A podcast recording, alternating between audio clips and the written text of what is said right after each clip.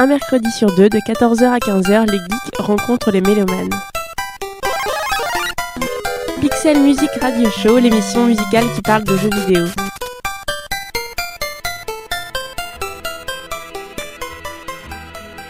There is another prologue. Another introduction to the swelling act of sex. Pixel Music Radio Show, Radio Campus Paris. Amis geeks et mélomanes, bienvenue dans le Pixel Music Radio Show, l'émission musicale qui parle de jeux vidéo. Cette semaine, nous vous proposons une émission qui envoie la bûche, puisqu'elle sera consacrée aux blockbusters. Également appelés jeux AAA, ils ont en commun d'être avant tout taillés pour devenir des best-sellers dépassant allègrement le million de ventes. Succès calculé et appuyé par un marketing infaillible, les blockbusters peuvent également définir certains jeux dont le succès n'était pas garanti, un succès qui prend parfois une ampleur démesurée via le bouche à oreille. Skyrim en était la preuve en 2011. Le blockbuster, espèce de jeu vidéo parfois vilipendé par des joueurs qui les opposent aux productions plus modestes, et donc censé être plus fraîches, plus originales, plus sincères dans leur démarche artistique.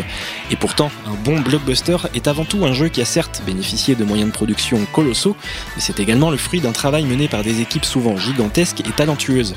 Blockbuster peut parfois rimer avec prise de risque, innovation et originalité, même si leur raison d'être est avant tout de rapporter un maximum de brousouf aux éditeurs. Un type de jeu plus paradoxal qu'il n'y paraît, et c'est ce que nous vous proposons de questionner cette semaine à travers une sélection musicale elle aussi particulière. Particulière puisqu'elle a l'odeur du blockbuster avec de grands orchestres, de grands noms de compositeurs et une propension certaine à envoyer du pâté en quelques notes. Et pourtant, les bandes originales de ces jeux AAA ne sont pas forcément dénuées d'originalité et sont parfois le reflet d'une recherche musicale très sincère, avec des compositeurs disposant de gros moyens pour laisser s'épanouir leur créativité. Au programme donc, on va faire le tour des grosses sorties musiques et ludiques entre septembre 2012 et aujourd'hui, avec dans l'ordre Bioshock Infinite, Assassin's Creed 3 et Libération, Tomb Raider, Halo 4, Borderlands 2 et enfin Dishonored. Vous n'êtes ni dans une émission musicale, ni une rédactionnelle. Bienvenue dans le Pixel Music Radio Show qui commence avec le dernier blockbuster en date, Bioshock Infinite. Stand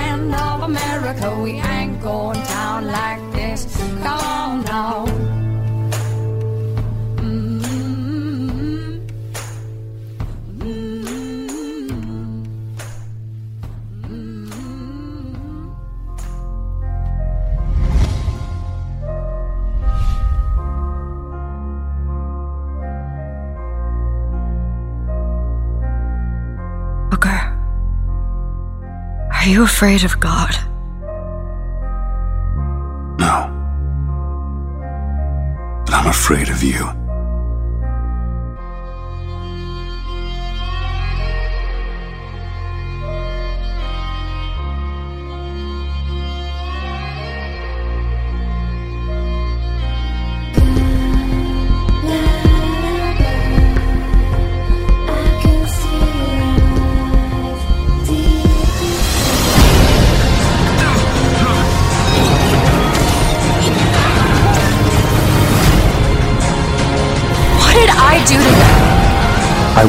Stop him. Gotta get out of here! If it comes to it, you will not let him take me back. It won't come to that. You were right! I can't control it. It's not possible!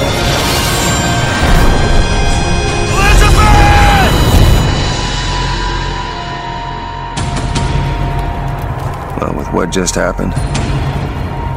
You really want to take bets on what's possible? Premier exemple de blockbuster tout à fait paradoxal, Bioshock Infinite. Vous venez d'entendre Beast, issu du répertoire du groupe Nico Vega. À première vue, et si l'on se fie à ce morceau, Bioshock Infinite pourrait sembler un bon gros jeu de bourrin, et c'est tout. Ce morceau a d'ailleurs été au cœur de la campagne marketing. Super efficace et percutant, Beast est en réalité l'arbre qui cache la forêt. Car derrière ce titre accrocheur entendu partout se cache la véritable bande originale de Bioshock Infinite composée par Gary Shiman. Bioshock Infinite est un jeu en vue subjective se déroulant dans la ville fictive de Columbia, une ville flottante perdue dans les nuages au-dessus d'un 20e siècle américain balbutiant. Doté d'un univers rétro-futuriste particulièrement original, Bioshock Infinite vous parachute dans la peau de Booker DeWitt, un détective privé à la recherche d'une certaine Elizabeth. C'est au cœur de la cité volante de Columbia qu'il va la retrouver et s'en suivra une relation très prenante entre les deux personnages. Bioshock Infinite dévoile une cité techniquement en avance sur son temps, où il fait bon vivre et où le rêve américain semble déjà avoir éclos. Pourtant, en filigrane se devine une utopie cauchemardesque où la grandeur du progrès a laissé place à un effroyable conservatisme, une propagande décomplexée, aliénante et une xénophobie latente. Sur ces fondations passionnantes, Bioshock Infinite s'appuie sur une musique extrêmement immersive et bourrée de sensibilité. Afin de coller au mieux à cet univers rétro-futuriste décadent, le compositeur Gary Shiman s'est imprégné de l'univers en se focalisant sur les émotions que l'on pourrait ressentir en visitant Columbia. Travaillant beaucoup à l'instinct, Shiman transpose en musique des situations et des personnages. Sa palette est donc bien plus subtile que nombre de compositeurs qui essaient simplement de coller au rythme du jeu, action, suspense ou émotion. Le compositeur attitré de la série Bioshock tente au contraire de décrire par la musique les intentions d'un personnage, son rapport aux autres, ou encore l'essence sonore d'un paysage à un instant T. Sa patte est par ailleurs reconnaissable entre mille puisque Shiman affectionne tout particulièrement le violon, une identité musicale qui a façonné l'univers de Bioshock et ce depuis le premier épisode. Sorti tout récemment, Bioshock Infinite est bien le chef-d'œuvre tant attendu, une œuvre que je vous conseille d'approcher que vous soyez joueur ou non.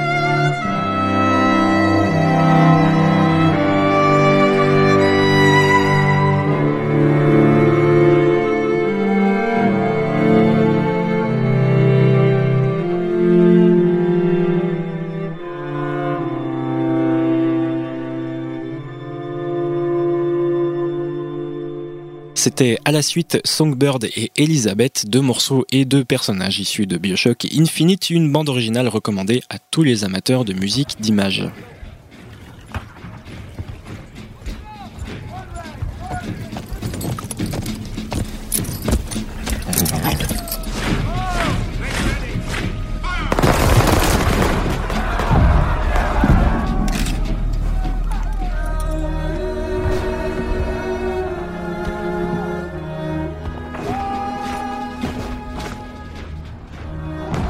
Watch them fight and die in the name of freedom. They speak of liberty and justice, but for who?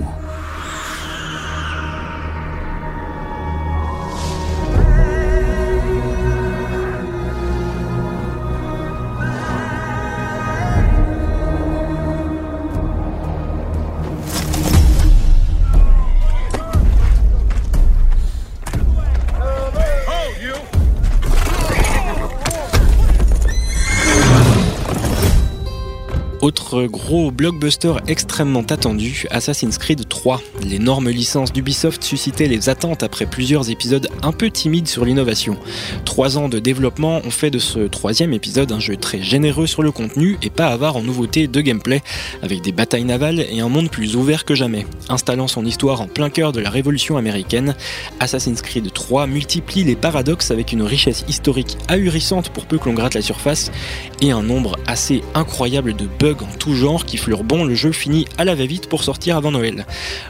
Autre petite révolution pour la série, le changement de compositeur. Jusqu'alors confié à la star du milieu Jasper Kidd, la BO de ce troisième épisode tombe entre les mains de Lorne Balfe, qui bien que moins connu, avait déjà assisté Kidd sur les précédents épisodes. Lorne Balfe livre ici une BO en adéquation avec l'univers, mixant sans complexe des nappes électro à des instruments traditionnels évoquant la période, que ce soit du point de vue des Amérindiens ou des colons. C'est finalement un travail dans la droite lignée de ce que pouvait proposer Jasper Kidd sur les périodes des croisades ou de la Renaissance italienne. La différence notable étant sans doute dans l'attention toute particulière qui a été portée au personnage de Connor, amérindien pris en tenaille entre son peuple mohawk envahi par les colons et des rebelles américains eux-mêmes privés de liberté par la couronne britannique. Assassin's Creed 3 prend le temps de développer Connor et ça se ressent dans les compositions, dans l'ensemble plus posé, parfois mélancolique, voire intimiste.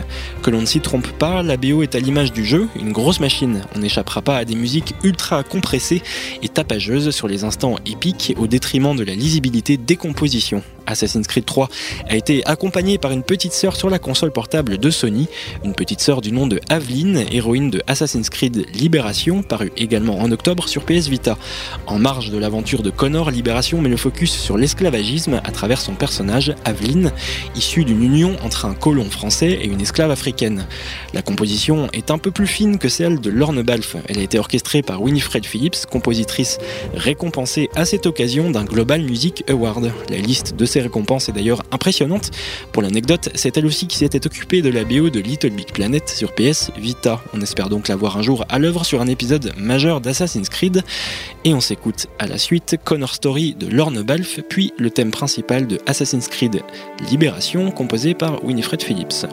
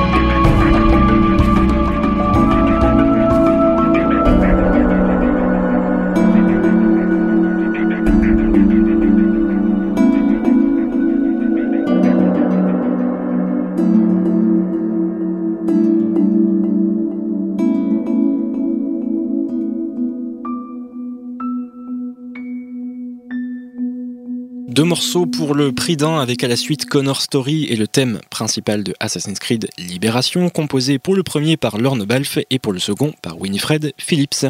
Vous êtes toujours dans le Pixel Music Radio Show, une émission musicale un peu bizarre puisqu'elle parle de jeux vidéo. A famous explorer once said that the extraordinary is in what we do, not who we are.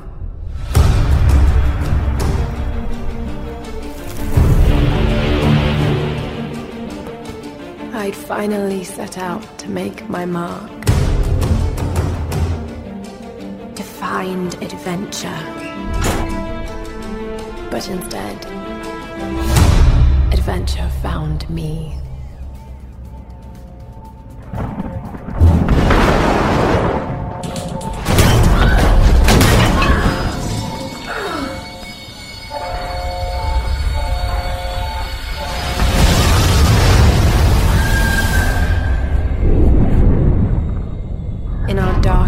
Moments.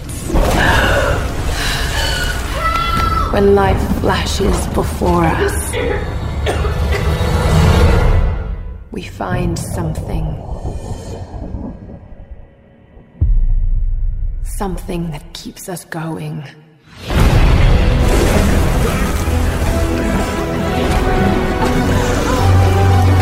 Something that pushes us.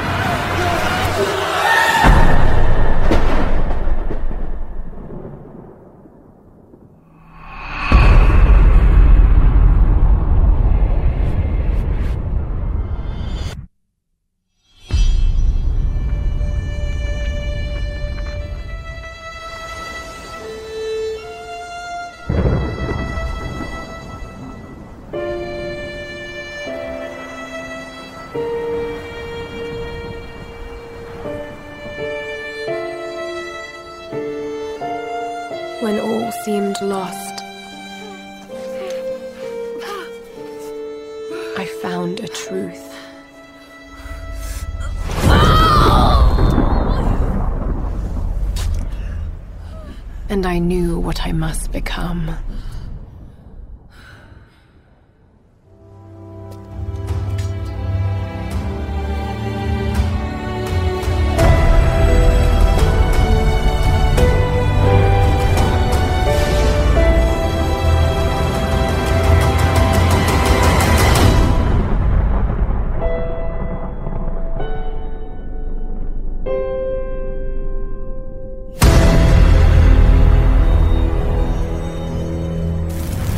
Ainsi échoue Lara Croft sur une île perdue au milieu de l'océan suite au naufrage du cargo sur lequel elle avait embarqué en quête d'aventure.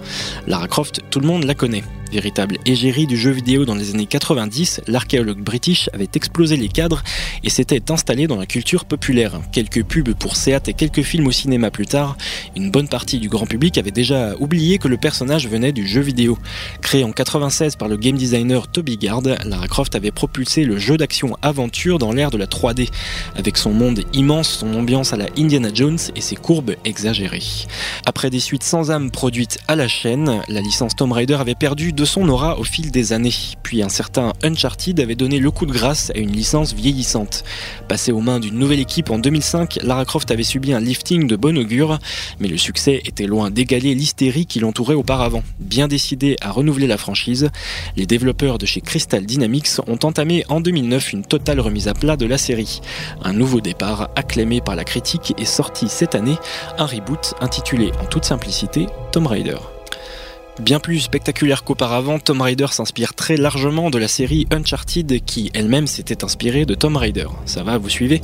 Bref, ce Tomb Raider nouveau signe le retour en grâce de Lara Croft, une Lara Croft âgée de 20 ans, encore inexpérimentée et piégée sur une île suite au naufrage du bateau sur lequel elle avait embarqué.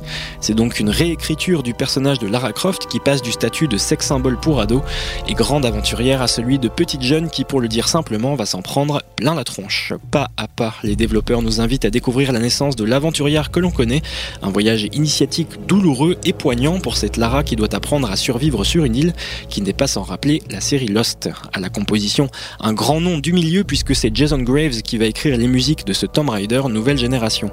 Graves avait par le passé officié sur des licences comme Prince of Persia et dans un autre registre, Les Lapins Crétins. Ouais ouais, sa popularité a définitivement été scellée par la finesse et la créativité dont il a fait preuve sur la série horrifique Dead Space. Récompensé de deux BAFTA Awards et d'une trouzaine d'autres trophées, Jason Graves fricote également régulièrement avec Hollywood. On a donc, et pour revenir à Tomb Raider, une bande originale puissante, on sent que ça envoie le pâté, et en même temps une certaine sensibilité, une réelle compréhension de qui était la nouvelle Lara Croft. Le personnage se révèle et évolue au sein de ce parcours initiatique, et les musiques collent parfaitement à cet angle, comme le prouve par exemple ce morceau construit tout en progression.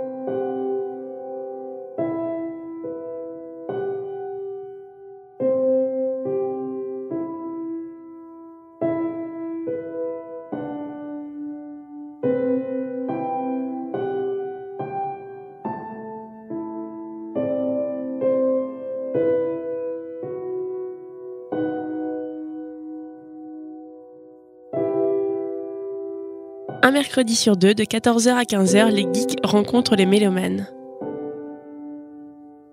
Pixel Music Radio Show, Radio Campus Paris. C'était le morceau A Survivor is Born, composé par Jason Graves pour Tom Raider, paru en 2013. Vous ne vous êtes pas échoué sur une île, car vous auriez sans doute autre chose à faire qu'écouter le Pixel Music Radio Show sur Radio Campus Paris.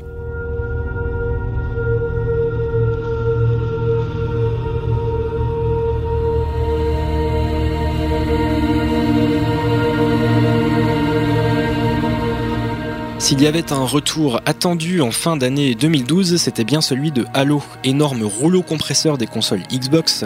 Lancée en 2001, la célèbre saga futuriste est rapidement devenue culte et l'une des licences jeux vidéo les plus juteuses.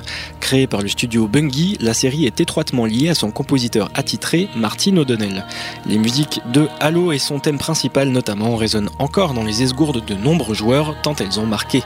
Pour en savoir plus sur Martin O'Donnell et l'identité musicale de Halo, je vous conseille d'écouter l'épisode 7 du Pixel Music Radio Show, parce que là, tout de suite, on va passer à autre chose. Halo 4 est sorti fin 2012 et après 10 ans de bons et loyaux services, O'Donnell quitte l'aventure avec le studio Bungie qui part également vers d'autres horizons créatifs. Nouveau studio de développement et nouveau compositeur pour la saga, dont le quatrième épisode marque enfin un renouveau avec, comme en 2001, cette sensation de tout découvrir de cet univers mystérieux. Halo 4 embarque le joueur sur la planète Requiem, dont les secrets et la civilisation se révèlent au compte-gouttes. Après plusieurs épisodes un peu ronflants, le charme opère à nouveau avec ce quatrième volet. Le renouveau passe également par la direction musicale qui a été confiée à Neil Davidge, un nom plutôt très connu puisque Davidge travaille depuis 96 aux côtés de Massive Attack en tant que producteur. C'est en partie à lui que l'on doit l'orientation plus sombre du groupe avec l'album Mezzanine. Il a également travaillé aux côtés de Uncle, David Bowie, Mos Def ou encore Damon Albarn, un CV impressionnant, mais vierge au sein du milieu jeu vidéo. Les fans de Halo attendaient donc le monsieur au tournant et ses compositions pour Halo 4 semblent divisées. Ce que l'on peut en dire, c'est qu'elle parvient à réunir l'aspect mystique qui était propre aux musiques de Halo tout en y ajoutant une grosse touche d'électro, délaissant ainsi le côté tribal qui avait fait l'identité de la saga. La BO colle bien à l'aspect plus technologique de Halo 4 et les envolées mystiques sont plutôt bien vues. Une bonne BO dans l'ensemble, même si certains délires un peu trop techno ne collent pas vraiment à l'ambiance du jeu. On épargnera donc à vos oreilles ces petits tracas en vous proposant le nouveau thème principal de la saga par Neil Davidge.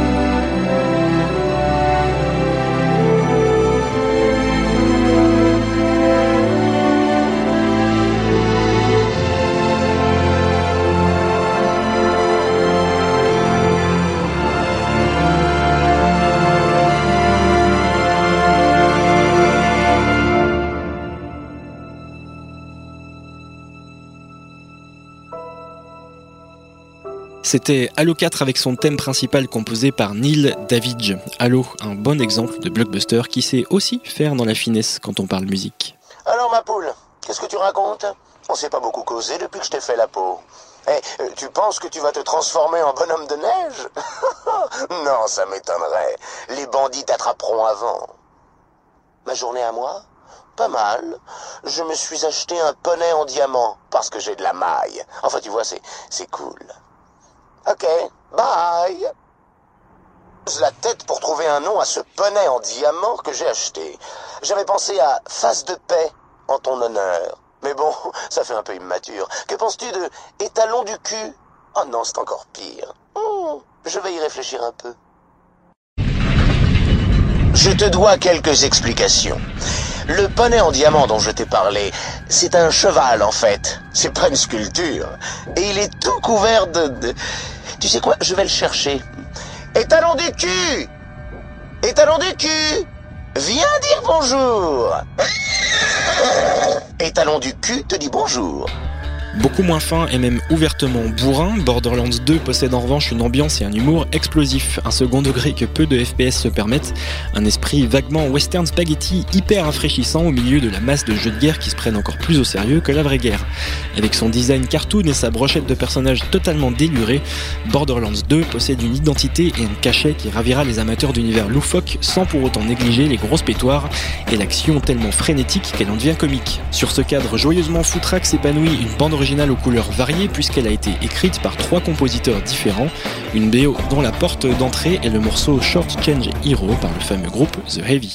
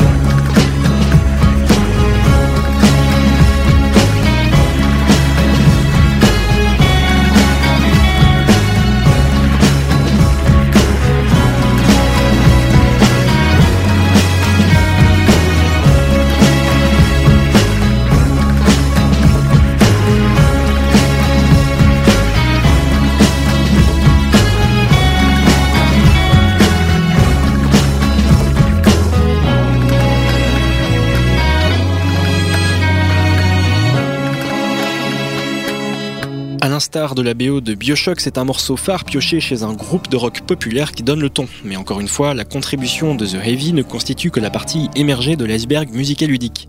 Borderlands 2 se paye le luxe de rassembler trois compositeurs du milieu et pas des moindres. Les deux premiers ont un joli CV, Chris Velasco pour commencer, qui avait travaillé sur les musiques de Mass Effect, God of War ou plus récemment Zombie U. À ses côtés, Sacha Dikisian, également connu sous le pseudo Sonic Mayhem, et qui avait accouché entre autres des BO de Quake 2, Splinter Cell Double Agent et God of War 2. Troisième larron, Jasper Kidd, véritable star du milieu, très connu pour son travail sur la série Assassin's Creed et Hitman. Malgré cette écriture à trois mains, la BO de Borderlands 2 reste assez homogène dans l'esprit, mais très éclectique quant aux styles musicaux. Les compos dopés à l'adrénaline ont surtout été confiés à Velasco et Sonic Mayhem, tandis que les instants atmosphériques ont été travaillés par Jasper Kidd. Le joueur évoluant dans un monde ouvert, les trajets parfois assez longs et redondants se doivent d'être accompagnés en musique.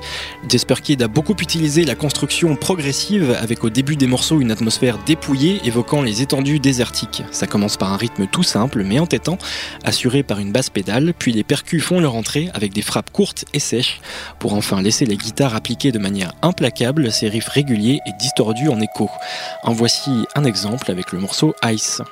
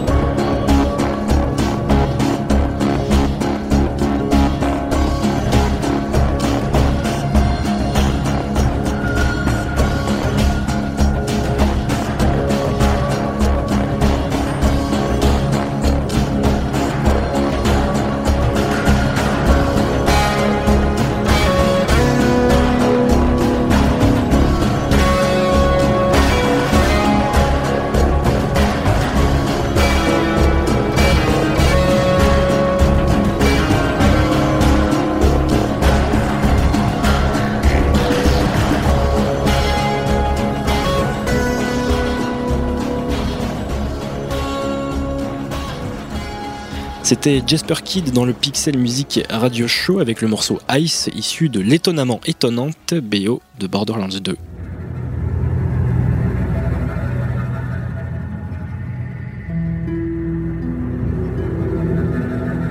On termine cette émission avec un jeu dont on a déjà parlé dans l'épisode 3, en l'occurrence Dishonored. Conçu par les Lyonnais d'Arkane Studio, Dishonored est un FPS au gameplay très ouvert puisque le joueur peut au choix privilégier une approche discrète des situations ou bien totalement bourrine, tuer tout le monde ou personne, tendre des pièges ou retourner les ennemis les uns contre les autres. Bref, les possibilités sont multiples. Dishonored est porté par un univers rétro-futuriste rappelant une Londres victorienne qui aurait rencontré un roman de Jules Verne avec des machines à vapeur et des structures mécaniques au milieu d'un 19e siècle fantasmé. Un univers sublimé par la bande originale composée par Daniel Licht, que les amateurs de la série Dexter connaissent bien, puisqu'il en est l'artisan musical. On se quitte donc avec Honor for All, un morceau coécrit avec son neveu John Licht, dont la version acoustique vient d'être ajoutée à la BO dispo sur iTunes depuis quelques semaines. Voilà pour ce petit tour de l'actu musical des blockbusters qui n'est bien sûr pas exhaustif. D'ailleurs, et juste en passant, on vous recommande très chaudement la BO de Nino Kuni, un jeu co-réalisé par le studio Ghibli et dont la superbe BO a été composée par Joe Hisaishi, mondialement connu pour son travail sur des films comme Princesse Mononoke ou encore Le voyage de Shihiro. La BO de Nino Kuni que vous pouvez d'ailleurs trouver dans un très beau packaging dispo en exclu française chez Wayo Records, profitez-en. Quant à nous, on se retrouve le mercredi 22 mai pour un épisode à contre-pied de celui-ci, puisqu'il sera dédié à la scène indie du jeu vidéo. D'ici là, jouez bien, youpi